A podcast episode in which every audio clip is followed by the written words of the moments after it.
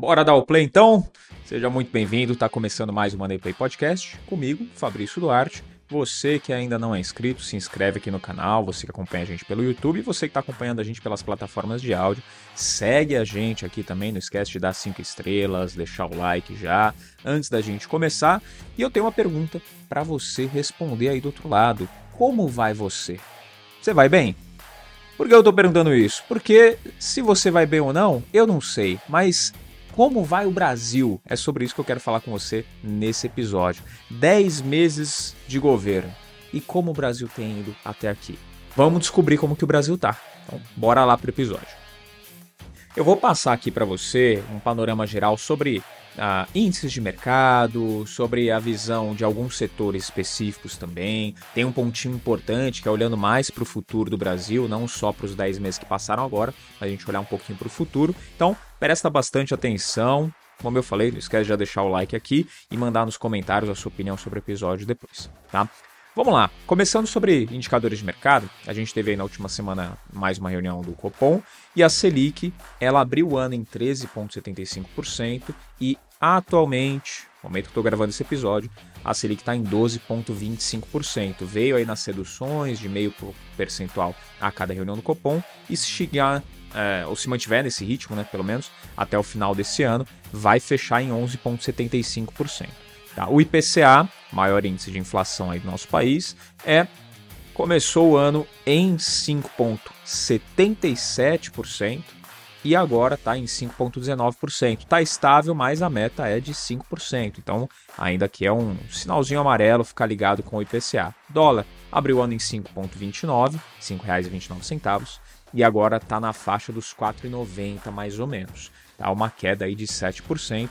E o Ibovespa abriu o ano em 106 mil pontos e ficou até mais numa leve queda. Né? Você acompanhando, estava meio de lado, caiu um pouquinho, subiu um pouquinho, voltava, estava caindo um pouco ainda até maio, mas agora está em 118 mil pontos aproximadamente, uma alta ali de 11,16%. Tá? O que, que aconteceu né, para influenciar no Ibovespa principalmente? Empresas como a Petrobras, que teve uma alta de 80% em PTR4 e PTR3 67%, tá? além da Ultrapar também, que teve uma alta superior a 70%. Empresas que são no setor petroquímico têm ajudado o índice a subir, tá? já aquelas empresas que jogaram um pouco o índice para baixo, as piores, os piores desempenhos do Ibovespa nesse ano, têm se concentrado no setor de varejo. E aí muita atenção para as empresas. Casas Bahia, queda de 76%. Pão de Açúcar, mais de 43% de queda. Magalu, com queda de mais de 43%. Isso sem contar Americanas, que teve todo o caso né, do escândalo fiscal lá no começo do ano, escândalo contábil, é, e já tem uma queda superior a 90% dentro desse ano, só que Americanas ela acabou saindo do índice Bovespa. Então, é, vale só a ressalva de que teve uma queda muito acentuada. Tá? Além disso, além do Ibovespa, tem o IFIX, outro índice importante aí para gente, você que investe em fundos imobiliários principalmente. O IFIX abriu o ano em 2.861 pontos e agora ele está em 3.162 pontos. Teve uma alta de mais de 10%. E o Small, que mede o, o desempenho, né, a variação aí das small caps da nossa bolsa, abriu o ano em 1.939 pontos e agora está em 2.074 pontos, uma alta bem modesta de 3,22%. Tá? Indicadores macro, a gente for olhar mais para a macroeconomia aí do nosso país, a gente tem o desemprego. O desemprego caiu de 8,3% para 7,7% em setembro, que é o último dado público que a gente tem, a gente conseguiu rastrear, tá? e já é o melhor número desde 2015. O salário médio abriu o ano em R$ 2.862 e o último dado público é de R$ 2.982, então uma alta aí de 120 reais. A projeção de PIB, segundo o Boletim Focus, a projeção para 2023, ela está em 2,89% e para 2024 é de 1,5%. Mas os dados que foram registrados, eles têm sido um pouquinho melhores do que os que foram projetados. E o acumulado dos últimos 12 meses, ele está em 3,2%. Então esses indicadores macro aí mostram também um pouquinho do rumo para onde as coisas estão indo. Tá? Num grande resumo, a economia aqui no Brasil ela tem melhorado, passos bem curtos, né? Doses bem homeopáticas aí, mas tem melhorado. Tá? Para quem acreditou que 2023 ia ser uma catástrofe completa aqui, posso dizer que tá errado, né? Posso dizer que tá bem errado. A gente tem mais dois meses para fechar o ano, né? Novembro e dezembro. Então a chance de reverter tudo que foi construído até aqui, pô, ela existe. Tá, mas a gente pode dizer que é bem improvável, né? Tudo que tá ah, de resultado, né? Tudo que foi construído de resultado até aqui.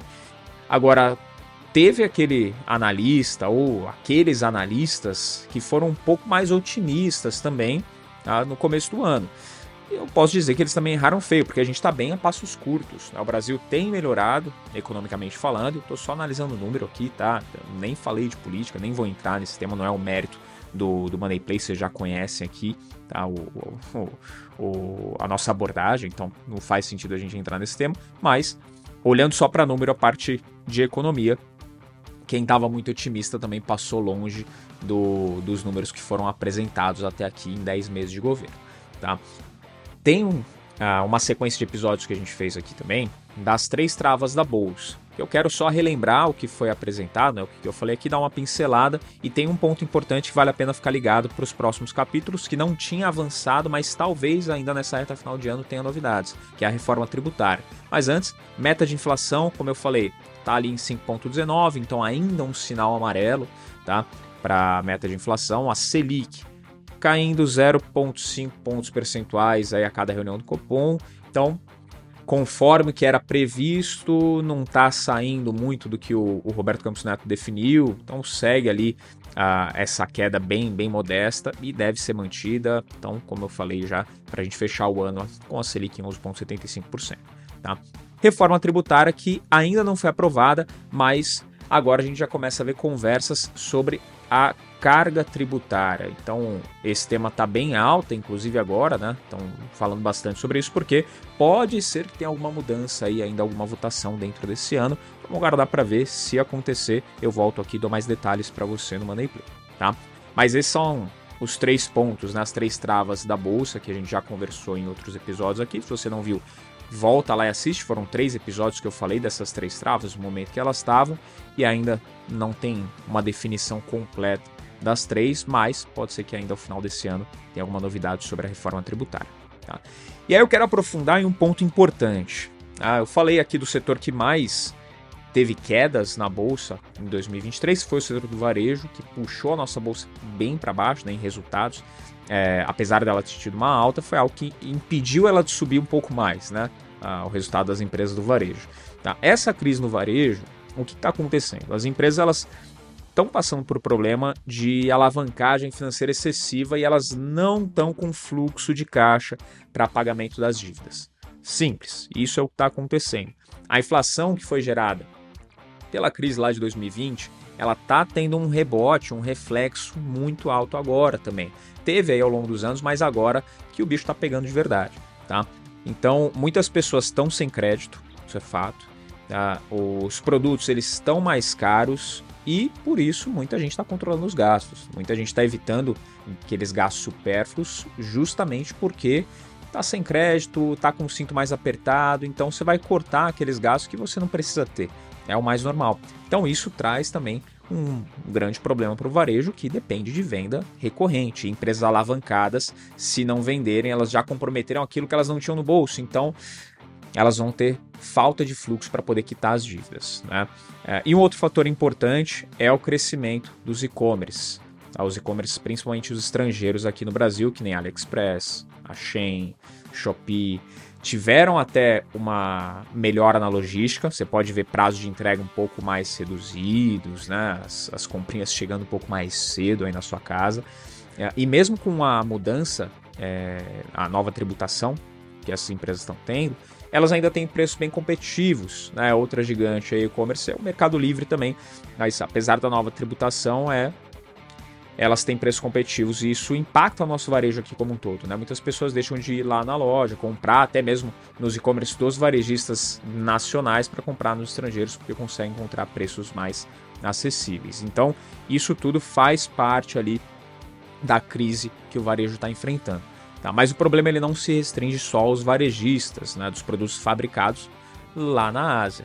tem também a, a crise ela está abrangendo o setor de alimentos, de shopping, por exemplo, a praça de alimentação dos shoppings vazias e outros centros comerciais também estão sofrendo um pouquinho com isso. Para exemplificar isso que eu falei, é só pegar aí a controladora da Starbucks e do Subway aqui no Brasil, entrou com um pedido de recuperação judicial. Então não está afetando só o varejo dos produtos mesmo, ah, a brusinha, o relógio, o sapato. Não, está afetando também os setores de alimentos, né? Praças de alimentação específicas de shopping ou lojas de rua também estão sendo impactadas é, como um varejo. Né? Então, no setor de varejo também estão sofrendo impacto. Tá? Mas hum, se o desemprego está caindo, a gente pensar, igual o dado que eu dei lá no começo, o desemprego ele está caindo de 8,3 para 7,7. E no setor do varejo, que emprega bastante aqui no Brasil, né? É, lojas aí distribuídas pelo Brasil inteiro e tem ali um, dois, dez mil funcionários. Se está em crise, qual o setor que está contratando? O que está acontecendo? E aí é onde eu vou entrar no ponto futuro, né? um ponto que é importante a gente olhar para os próximos passos aí de economia brasileira.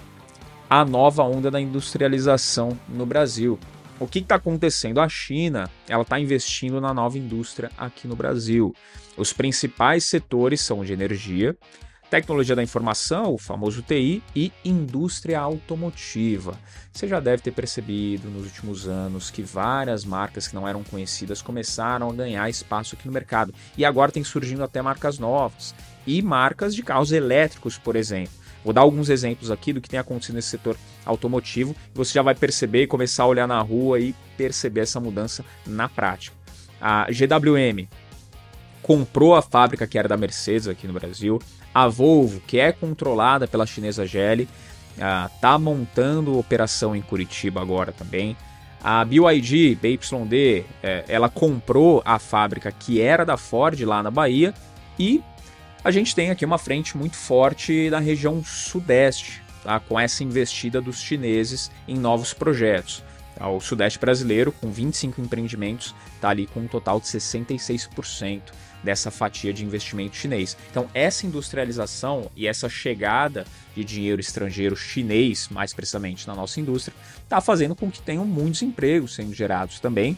E essa troca que você vai perceber ao longo dos anos aí de principalmente indústria auto automotiva, como eu citei aqui. Tá? Então, tem novos projetos, essa nova onda de industrialização está gerando também esses empregos, então a gente pode perceber mais mudanças nos próximos anos. Tá? Tem aqui né, no site Agência Brasil também uma matéria que fala sobre Brasil e China assinam memorandos para nova industrialização. Essa matéria foi publicada aqui e isso diz muito do que eu acabei de falar. Né? Foram assinados já os memorandos para nova industrialização, quer dizer que vem dinheiro pesado e dinheiro chinês aqui para a gente poder ter um crescimento da indústria.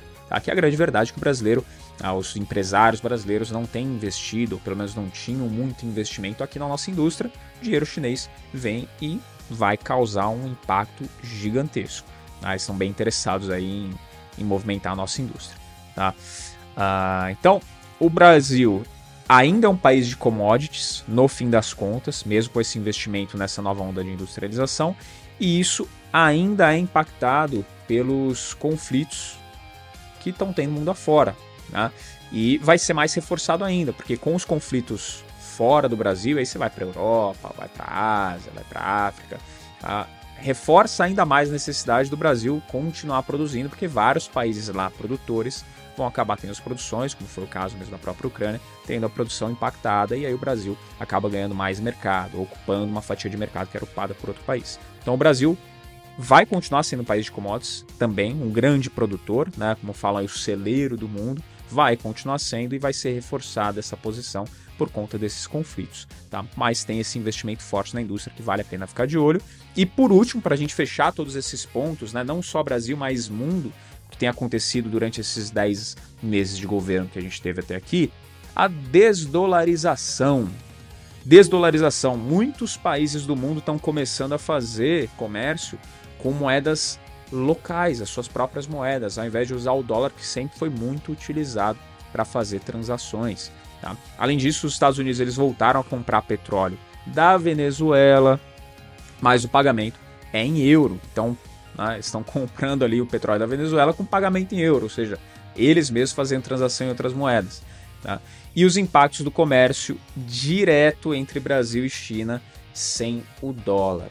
Aqui a gente vai ver esse reflexo né, um pouquinho maior da desdolarização por conta dessa forte negociação, o comércio entre Brasil e China. E aí, falando especificamente desse ponto, as negociações Brasil e China, é, o que está acontecendo? Né? Brasil e China eles estão negociando já é, em moeda própria, é Brasil e Yuan. Ou seja, não precisa do atravessador, atravessador Estados Unidos, o dólar. Isso faz com que, e, aí você vê em qualquer mercado, tal, qualquer tipo de negociação, quanto menos pessoas envolvidas no processo, mais barato tende a ser a negociação. Tá? Então, não tendo atravessador, não tendo que fazer a conversão para dólar, por exemplo, várias taxas, vários custos são minimizados nesse processo, tá? nessa relação compra e venda. Então, o que pode acontecer, deve acontecer, né, provavelmente, Uh, a gente tem aqui muitos, muitos componentes para sua geladeira, televisão, para os carros, por exemplo, que são produzidos na China. Fato, a gente importa, beleza, eles são montados aqui, são entregues por marcas de geladeira que você pode pegar as mais diversas. Os componentes são produzidos lá, são importados, e aí eles, as empresas montam aqui e entregam. Tá? Com essa relação direta entre Brasil e China, ah, sem o, o, atravessador, então as peças que vão ser enviadas para o Brasil elas tendem a ficar mais baratas. Ou seja, você, consumidor, na hora de comprar ali, por exemplo, eletrodomésticos de linha branca, você vai ver uma diferença no preço lá na loja. A tendência é essa, né? você acabar pagando mais barato nisso por conta dessa redução nas taxas. Tá? E tem um outro ponto também que é interessante a gente ressaltar aqui. Ah, a indústria vai ter, já está tendo esse investimento da China, né? Então a gente já pode perceber isso. Vai continuar acontecendo, tá? E o cara que trabalha numa loja, como vendedor, por exemplo, vai lá, vendedor de Casa Bahia, né, Magazine Luiza, o que for. Esse cara, ele não pode simplesmente virar uma chave e falar, pô, eu vou sair da loja, vou deixar de ser vendedor e vou virar um cara do chão de fábrica ali, vou para a indústria. Não é tão simples assim. Né? Realmente não é tão simples. O cara ele vai ter que fazer algum curso, vai ter que ter algum investimento para ele poder mudar de área. Só qual que é o benefício? Esse cara, no varejo, o salário ele não é tão bom. Até se você hoje está me acompanhando aqui, se é vendedor, coloca aqui embaixo, comenta aqui qual que é o salário médio aí de um vendedor do varejo. Tá? Se você tem essa informação, lança aqui embaixo nos comentários pra gente mas ele não tende a ter um bom salário. Tem bastante comissão e se ele vender bem, ele pode ser remunerado, mas também não vai ser aquele salário. Já na indústria ele vai acabar ganhando melhor. Um trabalho mais técnico exige um pouco mais de conhecimento também, ele vai acabar tendo um salário um pouquinho melhor e isso vai aumentar a renda média. O que a gente já está vendo acontecer bem pouquinho, bem modesto, né? Os 120 reais a mais do que eu falei do começo do ano para cá, mas isso tende a ser um pouquinho mais alto. Tá? Então tem essa diferença salarial. E aí, do ponto de vista do investidor, pro varejo, realmente, já falei aqui outras vezes, mas não vejo o varejo como uma boa opção aí para curto, médio e até longo prazo, tenho minhas ressalvas, mas tomar um pouquinho de cuidado com esse setor especificamente. Tá? Não é nenhuma recomendação de investimento ou desinvestimento, mas é só um alerta para você tomar um pouquinho de cuidado por como está pintado o cenário hoje. Já o setor de indústria, as empresas que estão recebendo os aportes das, chines, dos, das empresas chinesas, né, é, não estão listadas. Então, para o investidor pequeno, infelizmente, você também não vai conseguir participar desse crescimento. Né? O que você vai poder olhar, se você for um investidor de grande porte, aí talvez você possa encontrar alguma oportunidade. Se é um investidor pequeno, então é mais ficar atento aos setores, quais os impactos que isso pode trazer aqui no Brasil em alguns setores específicos. Como eu comentei, o setor de energia né, é um deles, que a gente já fala há bastante tempo aqui no canal, então é algo que você pode também acompanhar mais de perto. Tá? No geral, aquelas que estão recebendo as injeções graúdas de capital para crescer, infelizmente, Talvez você não possa fazer parte porque não estão listadas ainda, tá certo? Bom, esse foi o resumão, olhando para o Brasil, olhando para o mundo e fazendo esse resumo aí de 10 meses de governo que nós tivemos até agora em 2023. Curtiu? Deixa o like, manda aqui nos comentários o que você achou, manda a sua opinião também. Fala, pô, eu vi isso daqui, acho que não foi comentado pra gente comentar no outro episódio. Não esquece de você que está acompanhando a gente pelas plataformas de áudio, deixar o like, seguir a gente também, dar cinco estrelas aí que você tem que dar, tá? E você que está acompanhando pelo YouTube, deixa o like, se inscreve aqui no canal e ativa as notificações para você saber quando a gente lançar novos episódios. Combinado? Não esquece de seguir a gente lá no Instagram, arroba Podcast, e o meu pessoal, arroba o Fabrício Duarte. Te encontro aqui no próximo Money Play. Tchau!